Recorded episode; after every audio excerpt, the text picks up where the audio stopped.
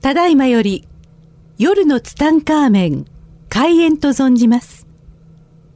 なお、この番組をお聞きになられる際の諸注意を申し上げます。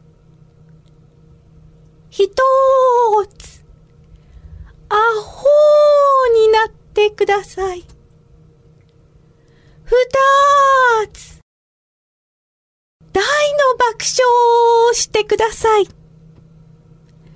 アホーと素直と行動力があら嫌だ。世界を救うと存じます。夜のツタンカーメン、開演に存じます。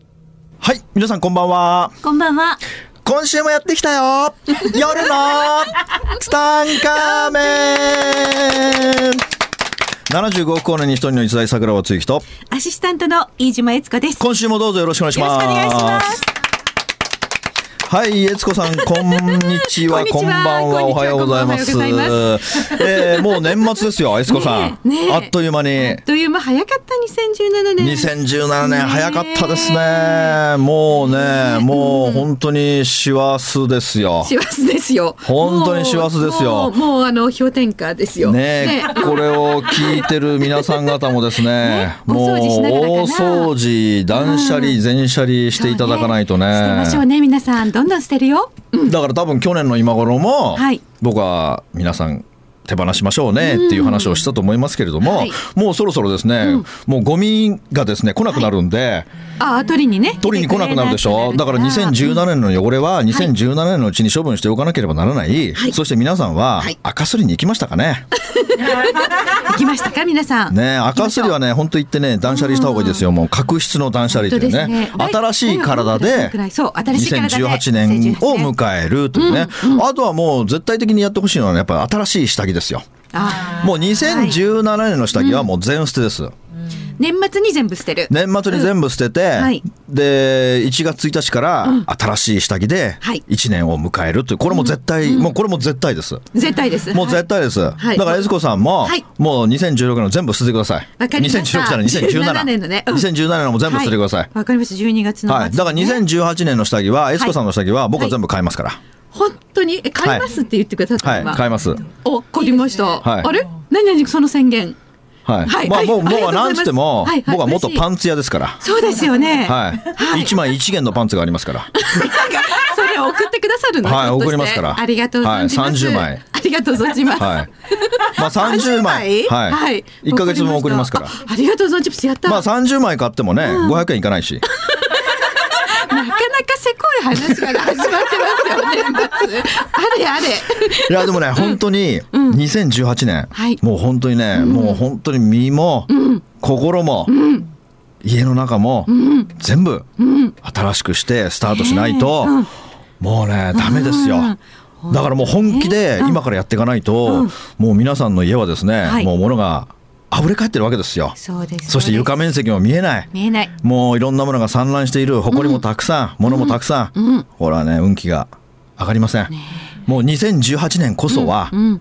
ぜひ、ロケットスタートしてほしいですね。本当ですね。うんはい。あのやりましょうね。私もワクワクしてきました。そうでしょ今回は全部きれいにしてはいスタートしよう。うん。でね、まあ、あの、今日ちょっと話そうと思ったのはね、はいこの間ね、懇親会でね、うんまあ、講演会終わった後の懇親会でね、ええ僕はあの懇親会で盛り上がることってほぼないんですよ。あの、わかりました。ダイオは講演会に本当に120%全力で投球してるから、終わった後ってやっぱりもうエネルギー切れでしょ？全然違います。ね。え、え、違うんですか？全然違います違うの？どっち？え？僕はもともと何回も言いますけど、暗いんですよ。僕は暗いんです。私すごい持ち上げてあげたのに。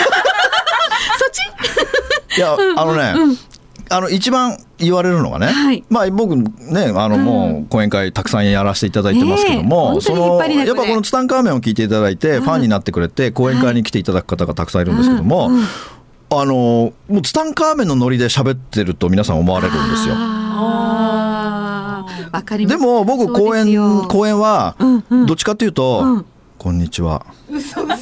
俵幸太郎です。みたいなノリで喋るから。そうねそうですよね。俺ほらほら。だから皆さんは。みんなみんなどう取るかな？みんなどう取るかな？皆さんは結構こうギャップ萌えするらしいんですよね。ギャップ萌え？初めて聞いた。新しいギャップ萌え。ギャップギャップ萌えするらしいんですよ。そうなの？はいそうなんですよ。かしらだそう。からそのギャップにすごく燃えるらしいんですよ。燃えるのね。燃えるらしいんですよ。燃えてるんだ。だからもう公演中からこう目がハートになってる人がちらほらいらっしゃるわけですよ、ね。だから公演中にこうねこう形地ポロとか見せる人とかいるわけですよ、ちょっと格調高あくいきま拡しょうってば拡張高い。のツタンカーメンね。ソ ビエト連邦とかさ形地とかさ言ってそうまですね。ごめんなさい。いやそれで、まああの懇親会は僕は暗いんですけどもこの間 暗いのね。はい暗いです。基本暗いですからね、はいはい。でこの間、ん多分2017年、一番弾けた懇親会というのがありまして、はい。これは何かというと、うん。あのさい僕はねいつも言うんだけど、はい。あの人生相談には旬があるんですよ。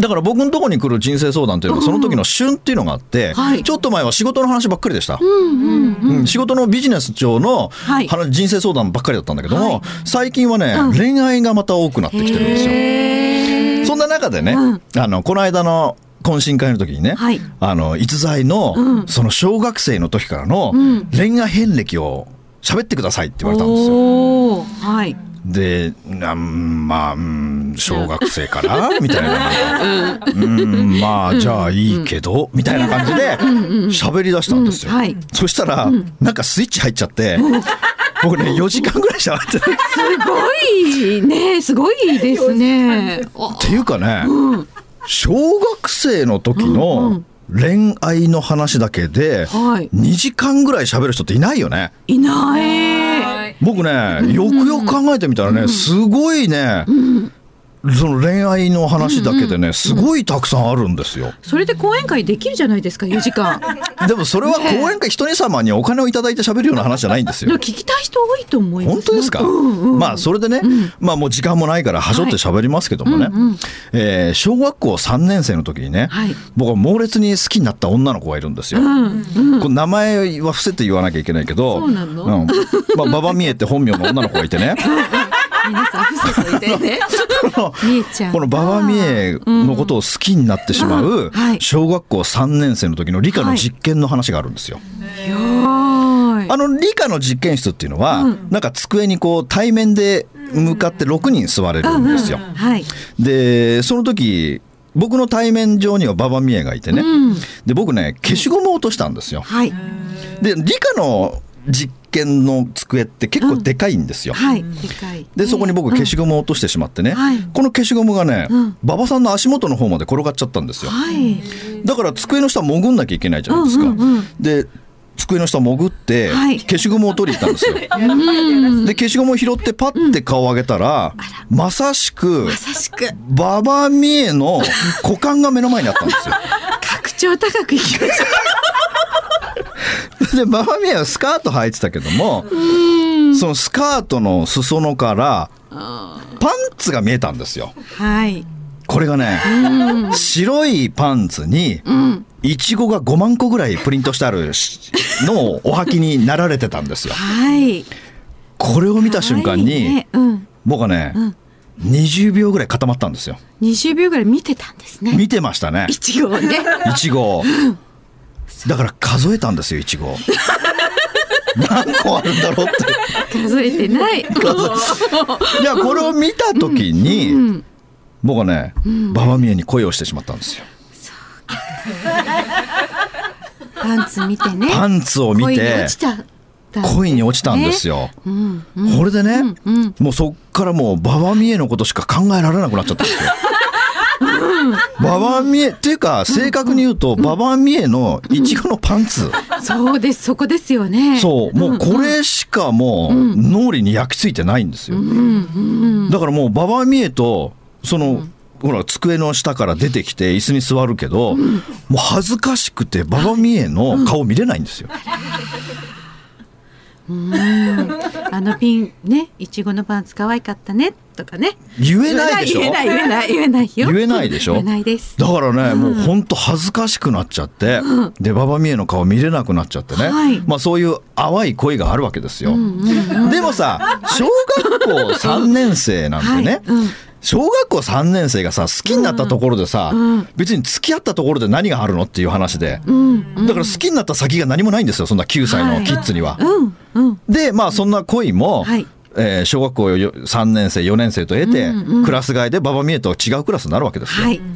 でね、馬場美恵とはね、あのーそっからね一回も同じクラスにならなかった中学も一緒だったけあど。はい。うんうん。で、うん。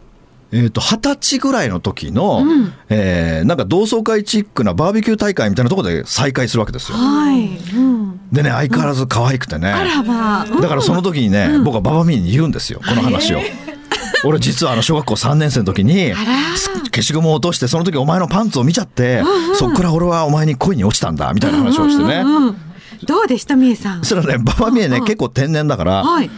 ごめん桜庭、うん。私今彼氏がいるのって全然はあ？みたいな。謝りになっちゃったのね何それ？みたいな。別に告白じゃないんだけどみたいなさ。で小学校5年生に。5年生になるでしょ、はい。小学校5年生に上がった時、今度は松村さんっていう女性に僕は恋をするわけですよ。でねこの松村さんはね、とにかく可愛いんですよ。はい。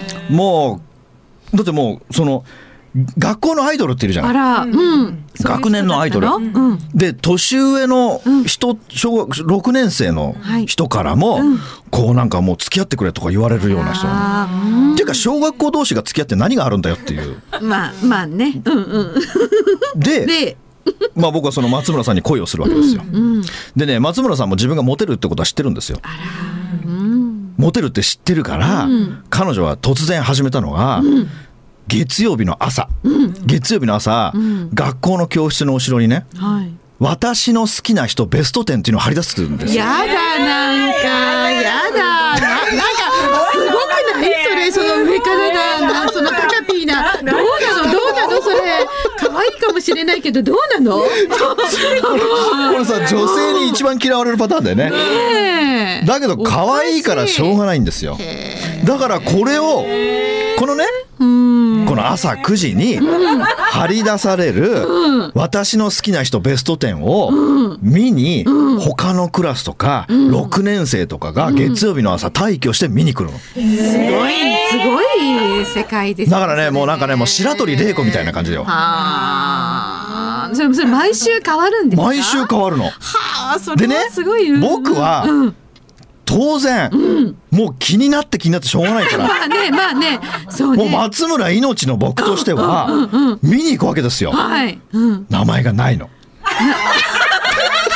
なんか今あっさり終わっちゃったあっさり終わっちゃった名前がないの。全然引っ張らなかった本当全然ないの。桜庭少年泣いちゃうね本当にこのこの悲しさってねわかるこう鼻出ちゃってる。鼻。悦子さん泣いてるよね。リアルに泣く飯島悦子。毎週なかったのででもでもね悦子さんねこれは毎週変わるんですよ。まあ毎週変わだから僕にもチャンスはあるんですよ。そりゃチャンねスはあるでしょうけど、僕みたいなはい。凡人にだってチャンスは平等にあるの。だからあとは頑張ればいいだけじゃないですか松村色に染め上げられればいいわけですよなんかおか。しいですよみんな。なんでねそれうんでうん。だって、はい。ねその小学校5年生の時から はい。毎週毎週張り出されるわけですから、まだ5年生6年生と2年間もチャンスはあるんですよ。おかしな話だからどんどんどんどんう松村色に俺は染まっていくぞって決めるわけですよ。彼女の中でどんどん上がっていくのね。そうそうそう、それを目指して頑張るわけですよ。はい。だから僕はそこでね、ある時気がついたんですよ。やっぱり何を頑張っていいかって全く分かんないじゃん。そうですよ。何をもってして頑張ればいいのか。だからどうしたかっていうとね、はい。松村が好きな、そのベスト10の男たちの統計学を取り出したんですよ。賢い桜の一体松村はどういう男がタイプなのかってことを徹底的にリサーチしたんですよ。はあ、さだから。だからそのそのねベスト10の男たちを書き出すわけですよ。はい。時には他のクラスとかいるんですよ。はい。他のクラスとか先輩の名前とか書いてあるんですよ。はい。だからその名前をねノートに書き写してうん徹底的にそいつを見に行くんですよ。取材をしに行き。そう取材をしに行き、はい一体どこがいけてるんだと、だからそのこのベスト10の中のはい。共通項を探さなきゃいけないんですよ。だから共通項を徹底的に洗い出したんですよ。来る日も来る日も 来る日も来る日も。ぐりぐりも。なんか出てきましたか？出てきたんですよ。なんだろう松村さんのそれ。ここで何が出てきたかというと、はい。共通項が、この松村が好きな共通項は、もうか誰でも分かるのがスポーツマンが好きなんですよおとにかくスポーツが、ばスポーツ万能なやつが大好きなんですよ。うんうん。で僕は幸いにしてはい運動神経抜群なんですよ。素晴らしい。だからこれは俺にもチャンスがあるぞということではい特にうんやっぱり男子と女子が一緒にやるのはドッジボールなんですよ。はい。だからドッジボールの時よりもはもう誰よりも誰よりも活躍するんですよ僕は。作戦だからもう自分がうん。ドッジボールでさ、ボールを投げつけられてキャッチするでしょ、はい。もうキャッチした瞬間、松村どこ見てるのかパッて見るんですよ。すごいエネルギーの使い方ですよね。ま、毎日そうやって生きてたんですか？そう。勉強しようよ。それで、で松村が見てるって分かると、もうその時に、もう人一倍はしゃいで、ほん。で、もうその、やっぱり、なんていうのかな、やっぱ燃える男が好きなんですよ、松村は。だからその時にね、ボールをキャッチした、キャッチした時に、一吠えするんですよ。わーみたいな、わーみたいな、もう吉田栄作みたいな、わーみたいな。やだななんか。やだなで顔もなんか決めるんでしょ？ねえ桜庭少年少年なりの顔の決めいやそうです方とか本当に本当ポーズとにそうです。はい。かするんでしょ、うんうんほんでもう思いっきり投げ、投げた後、うん。もうね、長嶋茂雄みたいに投げた後転ぶんですよ。やだ。勢い余って。やだ。わざとね。で、そうすると、かね。うん。それをキャッチしたやつが、俺をめがけてボールを投げるけど、その時俺はゆっく、その、ど、道路じゃないや、その、地面に。地面を転がって避けるんですよ。もう自衛隊みたいな感じも。いやーもう戦火、もう戦火の中にいるんですかみたいな。で、そうやって、まあ大げ大げさな大げさなドッジボールよね。うんはい。松村の目線を気にしながら、日々、日々、過ごしてたんですよ。すごい。すごい小学時代ですね。自分で質問に落ちた。でも、これ、本当に大げさじゃないんですよ、これ。本当に、本当に。だって僕はどうしたら松村に気に入られて、ベスト10に入るのかしか、頭にないんですよ。ものすごい青春時代ですね。そう、それで、そしてね、はい。で、さらに、そんな頑張って、ドッジボールでも、もう他の女子からとか、桜庭かっこいいとか言われるようになるわけですよ。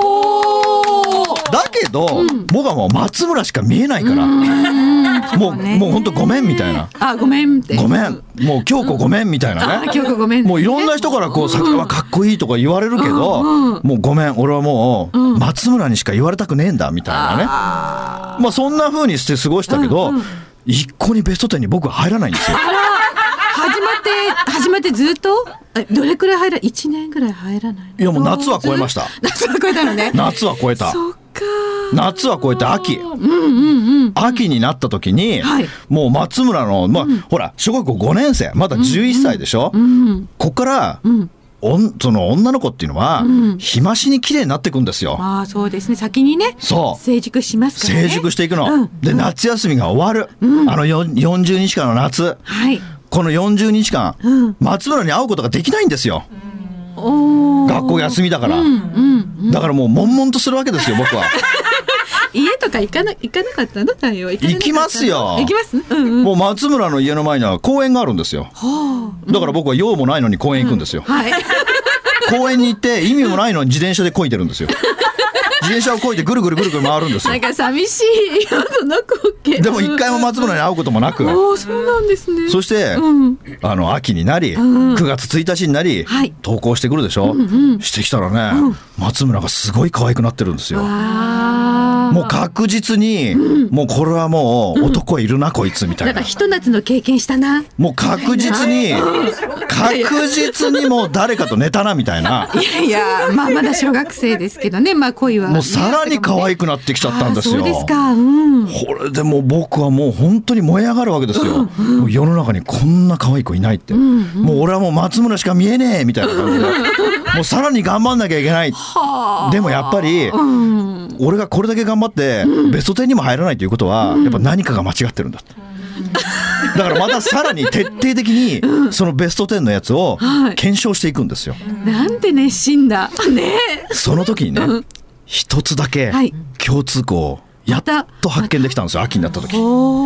それは何かというと、松村が好きになる男は、なぜか、長袖みたいなのを着てたとかワイシャツの長いの、長いのっていうか長袖着てた時に、それをまくってる男が好きなんあー。半袖じゃダメなのね。めくらないね。長袖をこう、ワイシャツとかをめくる、うんうんうん。そうかと松村はあワイシャツを袖をめくってる男が好きなんだ。まね。くし上げてる男が好きなんだ。ビジュアルもちゃんと調査ですね。そう。ね。そして、僕はそれから、はい。お母さんに頼んで、うんうん。ワイシャツを買ってくれと。はい。はい。ワイシャツを頼む。うん。しかも、うん。袖が異常に長いのか。非常に長いの。いやまあまあまあ そしたら母親が買ってきてくれたんですよ。ちょっと怖いお母さん。そして僕はその袖をまくり上げ。まくり上げ。もうまくり上げまくり上げまくり上げ。まくり上げすぎてもうなんかあの献血する前の止血すそるバンドみたいなぐらいになっちゃって。そんそれで松村の前にさっそうと現れるわけですよ。はい。意味もなく松村の前でターンしたりするわけですよ なんかなもう。そしたらそしたらもうね夏終わってもう松村も一皮むけてはい。美人になってて。もうファンがもっと殺到してくるわけですおよー。そしてみんながみんなベスト10に乗るのを目指してるわけですよ。まだ続いてるんだ新学期になってそしたらうん。もう松村がもうみんながあまりにもこのベスト10に入るためにみんな頑張りすぎとか言い出したんですよ。やだなんかそのセリフもうやもうそれ松村さんもうすごいブーイングですよ。この夜ツタファンからはきっと。それでね、松村が何をしだしたかっていうと、その私の好きな人ベスト10って貼り出す紙の横に、もう一枚の紙を貼り出したんですよ。はそれは何かというと、もうすぐベスト10っていう紙を作ったんですよ。あもう何それ？TBS 何？もうすぐベスト10。もうどんだけなの？この9月になり、はい。僕が袖をまくり上げたことにより、なんと、なんと。桜庭つゆき、はい。もうすぐベスト10に名前が書かれたんです。よおめでともうね、感動しましたよ。う。感動ですねもうね、ぼ今、もしこれ今の時代だったら、僕はあれ写メして絶対フェイスブック載せてる。みんな乗ったよみたいな、もうそれぐらい感動しましたね。なんでみんなまっすぐなんでしょう？すごいわで、結局ね、うんうんそっから、はいやっぱりこう、僕も日々こう成長していくわけですよ。はい日々、生還になっていくわけですよ。小林生還にね。そして、そんな中で、僕はついにベスト10入りするんですよ。いついつ？秋すぎて。秋過ぎてもうすぐベスト10に乗ってからやっぱり自信ができたんでしょうね。はい。俺は松村の視界に入ってるんだっていうその自信がはい。もう自分をかっこよくさせたんでしょうね。やっぱり鏡をいつも見ながらどうしたら松村が俺のことを振り向いてくれるんだみたいな。ものすごい努力されたんですねポージングとか。そうそうそうそう。うん。でベスト10に入るようになった。ああおめでとうございます。ほんでねうん。順位がうん。毎週少しずつ上がっていくんですよ。上がっていき。ついに6年生になりました。はい。6年生になった時に、なんと第3位まで行きました。おめでとよかったじゃないですか。もう確実に松村と寝れる日はもうすぐそこまで来てますよ。う。もうすぐだ。本当に。そしてさらに努力をし、はい自分磨きをし、頑張った結果、2位になったんですよ。おめでとう。何月でした？六年の。もう秋です。あ、でもまた一年経ったんだ。そして、ん2位になったけども、もう1位はずーっと不動の男がいたんですよ。そいつは、ん長田悟ってやつなんですよ。この長田悟っていうのは、はい実は転校生なんですよ。転校生6年生でうん転校してきたんですよ、長田悟が。で、彼はね、あの、プロ野球選もう、甲子園でもアイドルだったけどもね、あの、ロッテオリオンズに入ったね、愛子武にそっくりなんですよ。あら。でね、とにかく野球、野球がすごいの。で、左利きでね、めちゃくちゃかっこいいの。うん。だからね、僕はあいつのおかげで、僕はずっと万年2位だったんですよ。だからね、おささとる、頼むから引っ越してくれって。頼むから引っ越してくれって。念を常に送っていた。怖い怖い。で、で、中3になった時に、だから僕はね、長田悟がもう死ぬほど嫌いで、もう許せないって。だって、長田悟さえいなければ、僕は1位になれるにもかかわらず、長田悟がもう大嫌い。だからね、もういつも睨みつけるわけよ、もう、長田あ悟が。らだけど、長田悟は僕なんか眼中にないからさ、全然気がついてないけども、中学3年生になった時に、ちょっと待って、ちょっと待って、小学6年から今中3までい行っちゃった、いきなり。でね、中3になった時に、初めて長田悟と同じクラスになったんですよ。同じクラスになって、その時に、いや、実はね、俺は、それ6年生の時に、もうお前のことが死ぬほど嫌いだったんだって。もう俺はもう松村命でずっと来たのにもかかわらず、そのベスト10でどうしたら上位に上がるのかってことをずっと研究してて、ついに1位になれる時にお前が引っ越してきて、お前が大活躍して女がキャーキャーキャーキャー言うもんだから、松村はお前を急に全部、もう、だってもう初登場ベスト1位ですから。ああ、すごいですね。もう快挙ですよ。初登場1位ってね。これ2年間頑張ってきた僕から言わせるとね、許せないんですよ。確かに。そうね。で、まあ、はいで、結局、長田ドルめちゃくちゃいいやつで、ねだから僕らはすごく仲良くなったんですよ。よかったですね。でもね、そこで和解というかね、友達になれてよかったですね。こっから、ロングストーリーが延々と続いていくんですよ。この話は長すぎるので、まあまあ、また機会があればね、喋りたいなと思います。まあ、逸材の小学生恋愛事情というね。まあ。まあこれも随分はしょりましたけどもね、まあこんな感じでですね、こんな話が盛り上がったというね、面白かったですか？面白かったです。面白かったです。かはい、もうラジオ的にはね何の役にも立たない話でしたけどもね。まあまあまあ。そんなことでね、はい。まあ今週はこの辺で終わりたいと思います。皆さんもう年末ですからね、物をたくさん捨ててくださいね。手放してくださいね、新しいパン使ってくださいね。ということで今週はこの辺で終わりたいと思います皆さんさようなら。この番組の提供は、自由が丘パワーストーン天然石、アメリの提供でお送りしました。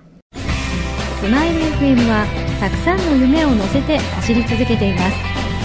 人と人をつなぎ地域と地域を結びながら全ての人に心をお伝えしたい。そして何よりもあなたの笑顔が大好きなラジオでありたい。76.7MHz スマイル FM